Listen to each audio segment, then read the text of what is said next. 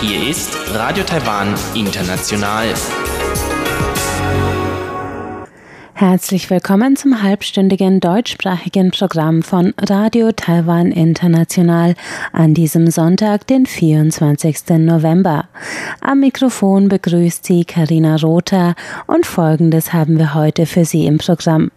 Im Wochenendmagazin ist Robert Stier im Gespräch mit Arthur Weber und zwar geht es um die Frage, wie man in Taiwan die Führerscheinprüfung ablegt.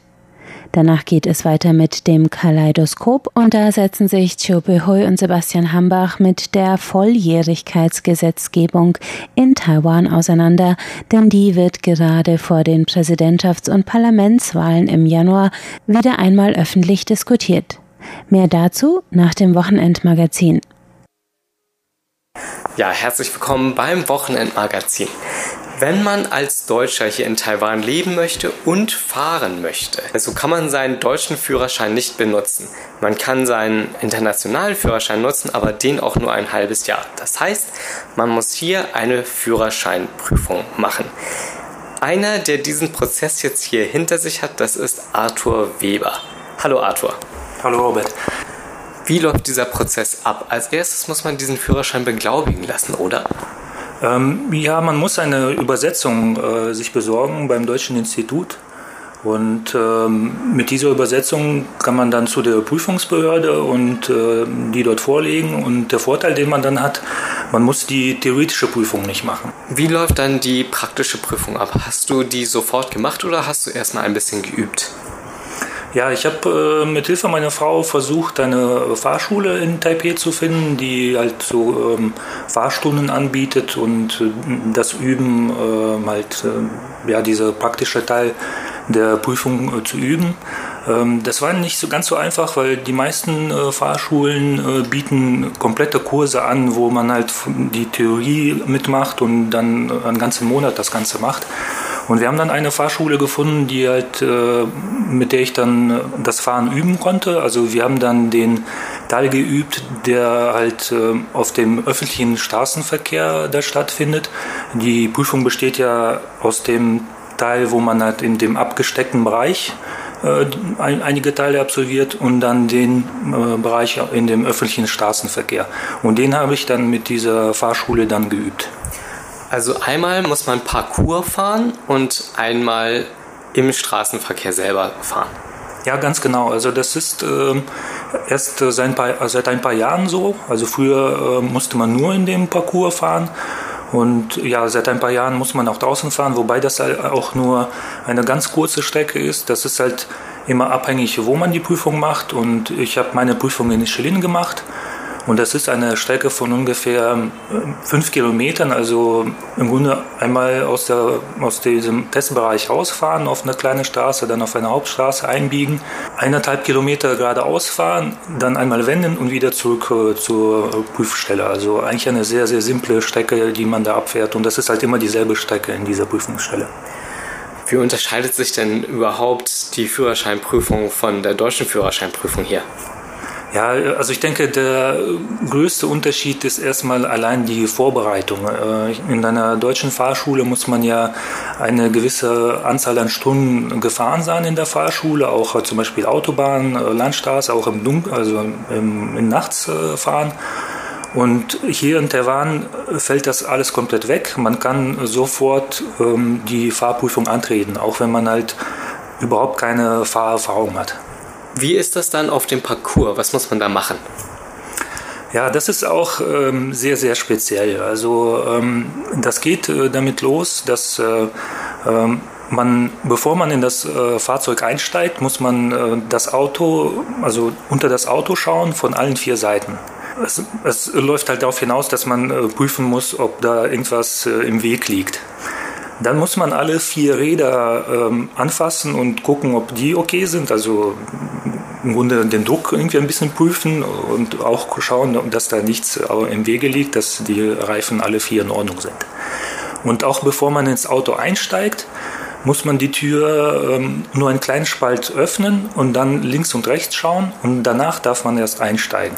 Also ich habe auch schon ähm, einen äh, erlebt, der auch mit mir an einem Tag die Prüfung gemacht hat, der halt schon bei diesem Teil gescheitert ist und da halt schon bei der Prüfung durchgefallen ist. Also er ist durchgefallen, weil er das Auto vorher nicht geprüft hat. Der hat äh, nicht nach links und rechts geguckt äh, vor dem Einsteigen. Das war sein Fehler. Und dann ist die Prüfung sofort äh, beendet. Wow, Wahnsinn. Wie geht es dann weiter? Ja, dann, wenn man im Auto sitzt, ist so ein bisschen ähnlich wie bei der deutschen Prüfung. Man äh, kontrolliert oder stellt die Spiegel ein, äh, links, rechts und den äh, Rückspiegel. Und man stellt den Sitz ein und die Kopfstütze. Und man muss die die Kontrolllampen. Ja, die Kontrolllampen, genau. Also für ähm, Bremsen, ähm, Benzin und, und so weiter. Das sind sechs, die man da zeigen muss, Batterie.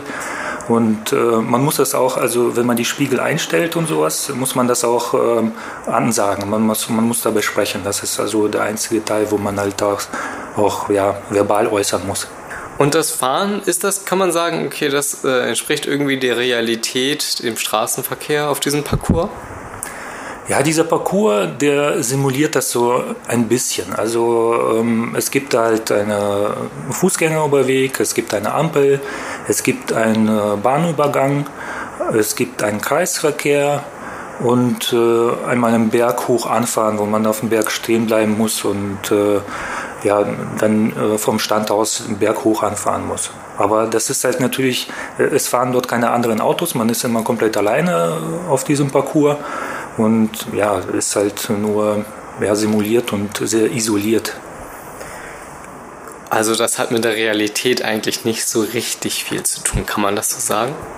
Ja, natürlich. Also die Prüfung ist auch immer gleich, die Ampel ist immer rot, äh, der Zug kommt auch immer und äh, auch ähm, das, äh, also die Prüfung geht los, dass man halt einparken muss. Zuerst muss man äh, rückwärts einparken, dann parallel rückwärts einparken und danach eine eng geschlungene S-Kurve einmal geradeaus und einmal rückwärts fahren. Ich habe gehört, dass diese S-Kurve das Schwierigste sein soll. Ja, das habe ich am Anfang auch äh, gehört und viel gelesen, dass das halt für gerade halt für die Ausländer, die das vorher nie geübt haben, dass das der schwierigste Teil ist. Für mich war das aber ähm, relativ einfach, äh, weil ich das vorher üben konnte in dieser Fahrschule, äh, der ähm, mit mir halt auf so einen Parcours gefahren ist. Und das war auch der einzige Teil, den ich dort üben konnte. Und mir hat äh, das Rückwärts-Einparken sehr große Schwierigkeiten bereitet, weil ich hier seit zwei Jahren kein Auto mehr gefahren bin und auch in Deutschland in der Zeit, wo ich so um die 15 Jahre den Führerschein hatte, auch sehr selten rückwärts eingeparkt bin. Und mit diesem, mit diesem zweimal rückwärts einparken hatte ich äh, meine große Schwierigkeiten äh, gehabt. Was würdest du Leuten raten, die hier ihren Führerschein machen? Wie sollen die sich vorbereiten? Ja, erstmal würde ich äh, dazu raten, die ähm, Automatik-Variante äh, zu wählen. Ich bin vorher selber nie Vari also Automatik gefahren in Deutschland. Aber es ist doch viel einfacher, weil man halt äh, nicht schalten muss und auf die Kupplung nicht achten muss. Im Automatik kann man ja auch äh, sein Fahrzeug nicht abwürgen, was dann zu Punktabzügen äh, führen könnte. Und ähm, ja, die, auch die Prüfung halt in diesem Parcours ist extrem langsam. Man würde halt immer im ersten Gang fahren und so kann man sich das halt beim rückwärts einparken und rangieren, kann man sich das dann sparen, mit der Kupplung da umgehen zu müssen. Aber dann kann man später auch nur Automatik fahren, oder? Ja, das stimmt. Das ist so ein bisschen ein Nachteil, aber ähm, so wie ich das mitbekommen habe, sind die Fahrzeuge hier in Taiwan meistens auch äh, alle mit Automatikgetriebe. Und äh, für mich war das okay. Vielleicht, äh, wenn ich auf die Idee komme, mal ein Auto zu kaufen, was äh, ähm, mit Schaltung funktioniert, dann würde ich den Führerschein einfach neu machen. Und wie kann man sich am besten auf den Führerschein vorbereiten? Äh, es gibt dazu einige Videos im Internet, auch, äh, es gibt auch offizielle Videos äh, von dieser ähm, Prüfungsstelle in Chilin. Die sind auch auf Englisch und die sollte man sich definitiv anschauen. Also das ist sehr hilfreich. Die, da wird das sehr gut erklärt, was alles halt ähm, zu Fehlerpunkten führt. Also man darf sich halt bei dieser Prüfung äh, nur sehr, sehr wenige Fehler erlauben und dann auch nur bestimmte. Also es kann halt sehr schnell passieren, dass man bei gewissen Fehlern halt die Prüfung sofort vorbei ist. Alles klar, ich danke dir und herzlichen Glückwunsch zu deinem Führerschein. Ja, vielen Dank.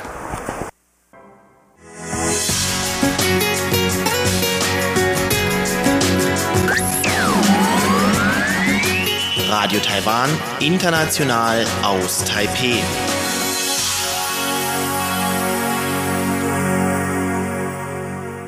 Es geht weiter mit dem Kaleidoskop und den teilweise widersprüchlichen Gesetzen zur Volljährigkeit in Taiwan.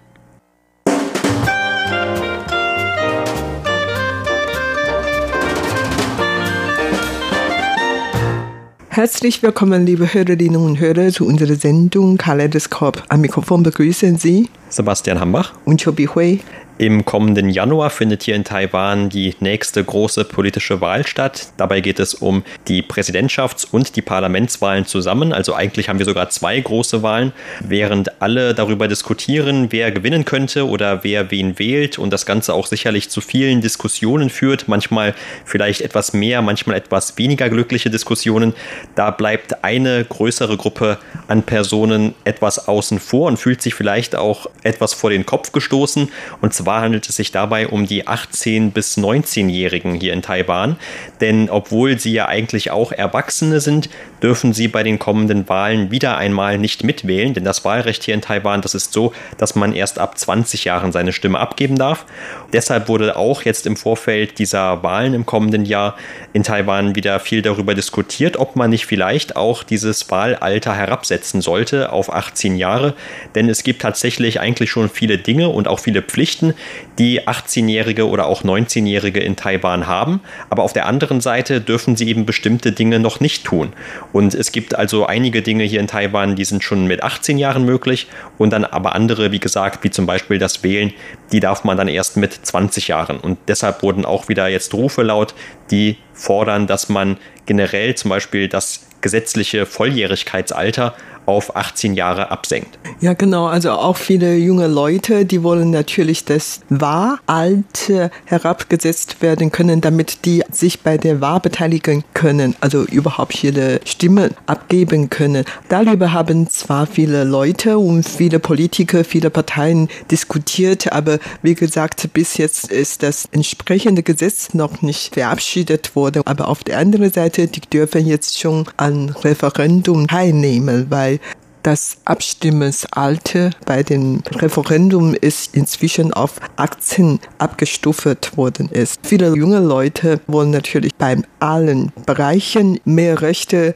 eingeräumt werden, damit sie bei allen möglichen Dingen zu allen möglichen Themen ihre Meinungen zeigen können. Das ist auf einer Seite. Auf der anderen Seite gibt es natürlich auch in der Gesellschaft viele Gegenstimmen. Zum Beispiel viele Eltern werden sagen, na gut, wenn die jungen Leute Leute wirklich schon reif genug sind, für vieles zu tun, dann sollen sie auch selber Verantwortung übernehmen. Zum Beispiel viele junge Leute, die wohnen noch bei deren Eltern, essen dort und übernachten und lassen ihre Wäsche dort waschen. Und überhaupt, äh, die leben eigentlich noch von den Eltern, selbst wenn die schon über 20 Jahre alt sind. Solange die noch studieren, dann bekommen sie eigentlich finanzielle Unterstützung von zu Hause überhaupt auch zum Beispiel zum chinesischen Neujahr bekommen diese 18-jährige, 19-jährige junge Leute immer noch rote Umschläge von ihren Eltern. In dieser Hinsicht freuen sie sich natürlich, dass sie noch wie ein Kind behandelt werden und noch einen roten Umschlag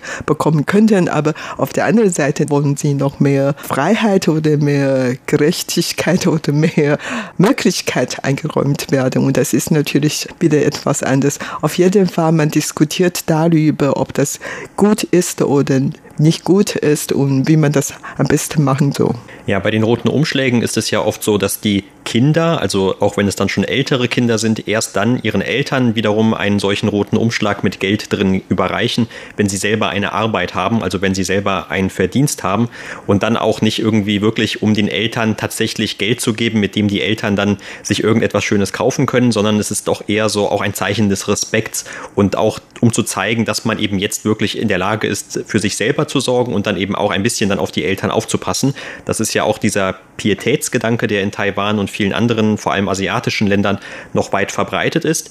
Aber wenn man jetzt auf das Thema Volljährigkeit zurückkommt, dann gibt es natürlich auch eigentlich gewisse klare gesetzliche Regeln oder auch Argumente, zum Beispiel die Fürsprecher einer Herabsetzung auf 18 Jahre für die Volljährigkeit insgesamt, die weisen dann zum Beispiel darauf hin, dass ja auch jetzt schon 18- oder 19-Jährige zum Beispiel ihren Militärdienst leisten sollen. Also die müssen eben unter Umständen dann auch bereit sein, für das Land ihr Leben zu lassen, aber sie dürfen dann eben nicht wählen, unter welchem Präsidenten sie das tun würden zum Beispiel. Also das ist schon mal ein ganz großer Unterschied, auch wenn jetzt der Militärdienst in Taiwan eigentlich ausläuft und in Zukunft es dann auch keine Wehrdienstleistenden mehr geben wird, sondern nur noch eine professionelle Berufsarmee. Aber zumindest bisher war das dann eben noch der Fall. Und was sie zum Beispiel auch noch nicht tun dürfen, die Erwachsenen, wenn sie 18 oder 19 sind, sie dürfen keine eigenen Konten bei Banken eröffnen. Sie dürfen auch keine Mobilfunkverträge abschließen, was ja sehr seltsam ist eigentlich, weil eigentlich alle jungen Leute, auch bedeutend jüngere junge Leute, die noch weit unter 18 sind, normalerweise ein Telefon haben, aber auch hier sind sie dann eben auf die Eltern angewiesen.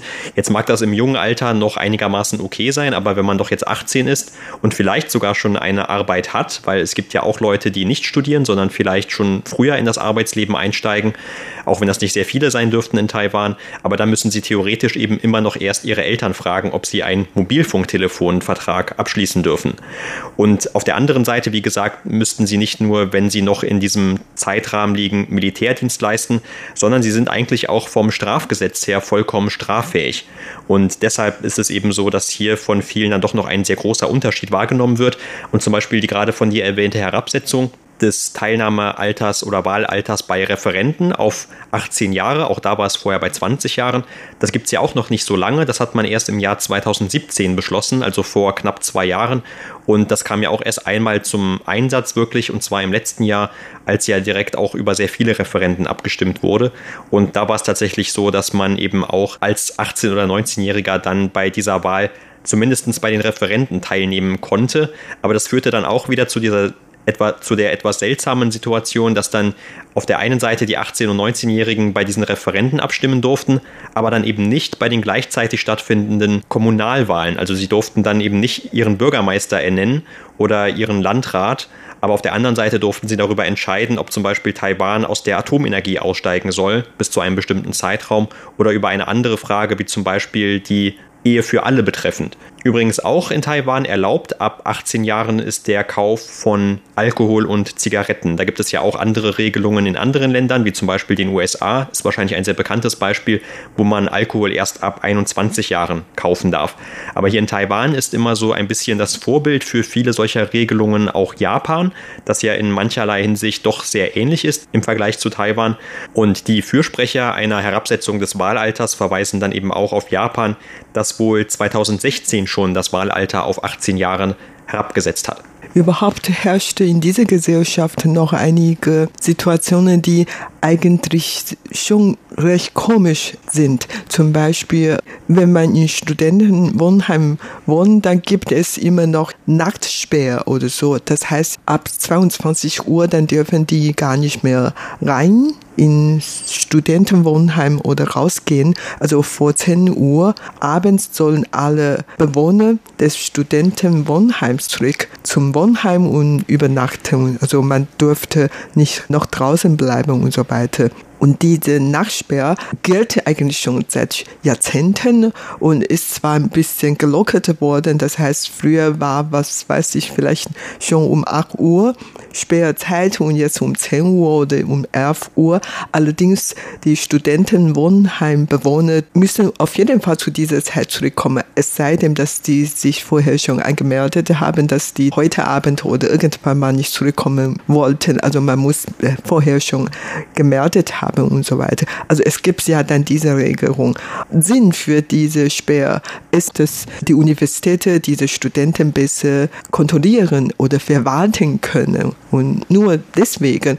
Außerdem, die Bewohner in den Studentenwohnheim sind eigentlich getrennt nach den Geschlechtern. Also es gibt ja Wohnheim für weibliche Studentinnen und äh, noch für männliche. Also die sind ja meistens getrennt. Und das ist gegen diese richtige Situation heutzutage können die jungen Leute eigentlich noch übernachten irgendwo anders. Aber trotzdem, es gibt dann in der Universität noch diese Regelungen. Und nicht nur so, nicht nur in den Universitäten, sondern auch in viele Schulen. Es gibt in Taiwan immer noch sehr viele getrennte Schulen, nämlich Mädchenschule oder Jungenschule. Und jeden Tag zu Beginn der Schule gibt es immer noch eine Versammlung, dann werden ja Nationalflagge gehissen und Nationalhymne gesungen und so weiter. Also viele etwas verärtete Gewohnheiten werden noch heute ganz aktuell. Also man tun das immer weiter, obwohl das ähm, irgendwie ein bisschen veraltet geworden ist. Ja, und nochmal gerade zurück auch zu dieser Situation in den Wohnheimen, denn dort war es wirklich oder ist es auch vielerorts noch heute so in Taiwan, dass ja, wie du gerade schon gesagt hast, nicht nur die Wohnheime getrennt sind nach Räumlichkeiten oder Etagen für Männer und Frauen, sondern tatsächlich auch manchmal ganz eigene Gebäude für beide Geschlechter dann jeweils freigehalten werden. Und wenn dann zum Beispiel ein Mann aus irgendeinem Grund in dieses Wohnheim der Frauen muss, natürlich dann auch nur zu den Zeiten, wo das überhaupt möglich ist, dann war das früher so, zumindest an einer Universität, an der ich früher hier in Taiwan studiert habe, dass dann dieser Mann eine knallgrelle Weste tragen sollte, damit man also genau erkennen konnte. Natürlich musste er sich auch vorher anmelden bei der Rezeption, dass er jetzt dorthin geht. Das konnte zum Beispiel einfach nur auch ein Handwerker sein, der gerade dort irgendwo etwas regeln musste oder so. Auf jeden Fall, die mussten immer ganz klar gekennzeichnet sein, um dann eben möglichst leicht die identifizieren zu können. Und wer etwas Studenten in Taiwan kennengelernt hat, der hat dann auch verschiedene Geschichten gehört, wie dann versucht wird, dieses Verbot zu umgehen und wie dann irgendwelche Männer oder Frauen in die Wohnheime der jeweils, des jeweils anderen anderen Geschlechts geschmuggelt werden und so weiter.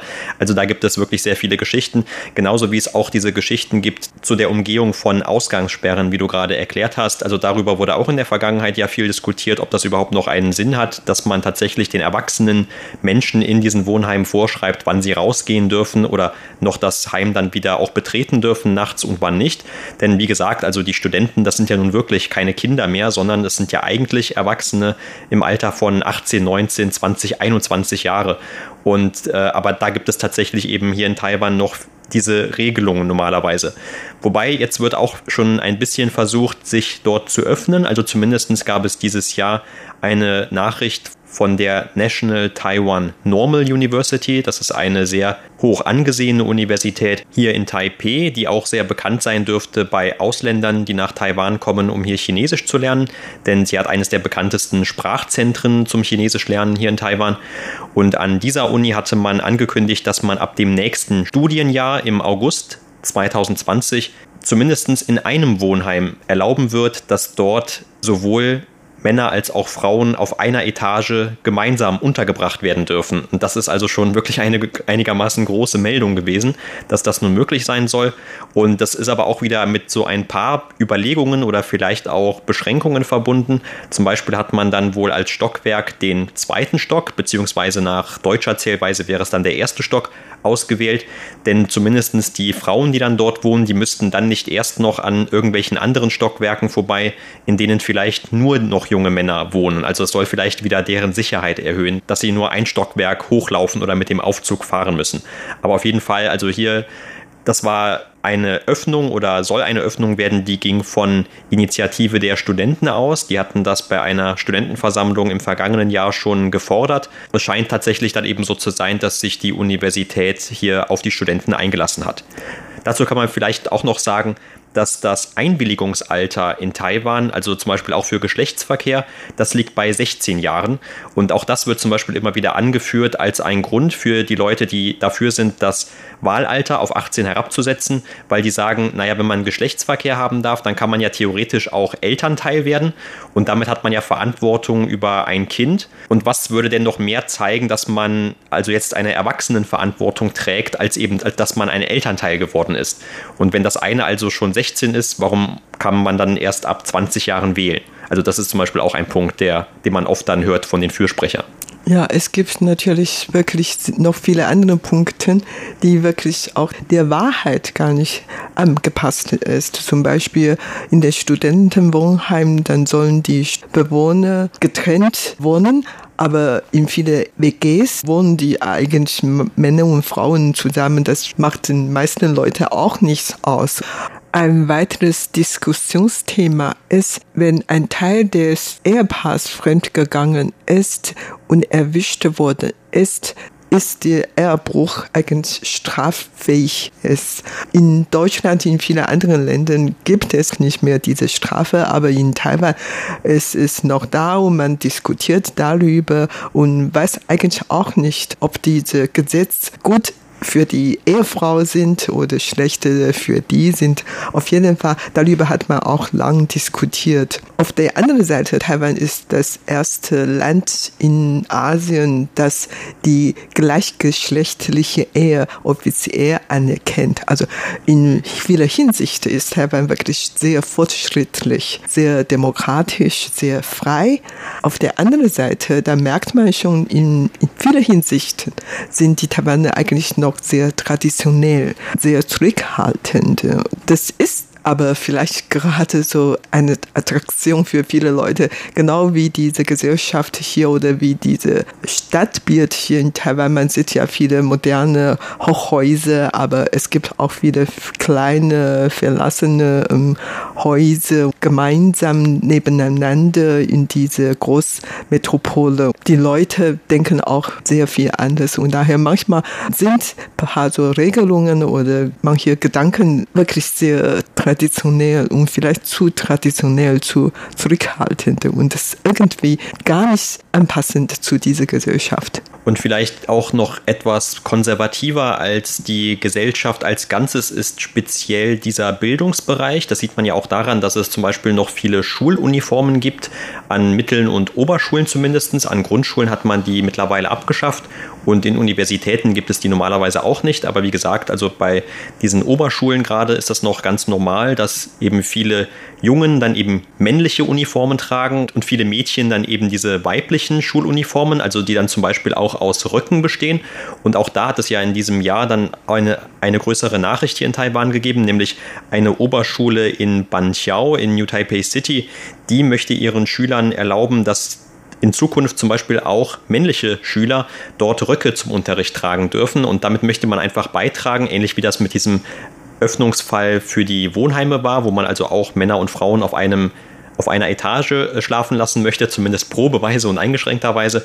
Also in beiden diesen Fällen soll eben eine sogenannte geschlechtsneutrale Umgebung geschaffen werden, in der dann vielleicht eben auch gerade diese sexuellen Minderheiten sich dann auch wohler fühlen und wo nicht immer so ganz klar getrennt wird. Also entweder ist man A oder B, sondern es gibt eben auch noch diese Grauzonen und alles wird nicht mehr ganz so stark getrennt. Das ist zumindest einer dieser Punkte, die immer wieder dann angeführt werden. Allerdings muss man ja auch sagen, so sehr diese, was die einen eben als einen Fortschritt dann betrachten und als eine Öffnung oder auch als mehr Toleranz, das wird ja auch noch von einem Großteil oder von vielen Leuten in Taiwan abgelehnt. Und im letzten Jahr gab es ja zum Beispiel auch mehrere Referenden, die sich gegen diese Ehe für alle ausgesprochen haben oder zum Beispiel auch, die sich dagegen ausgesprochen haben, dass über Homosexualität zu einem bestimmten Grad in den Schulbüchern von Mittel- oder Oberschulen unterrichtet wird.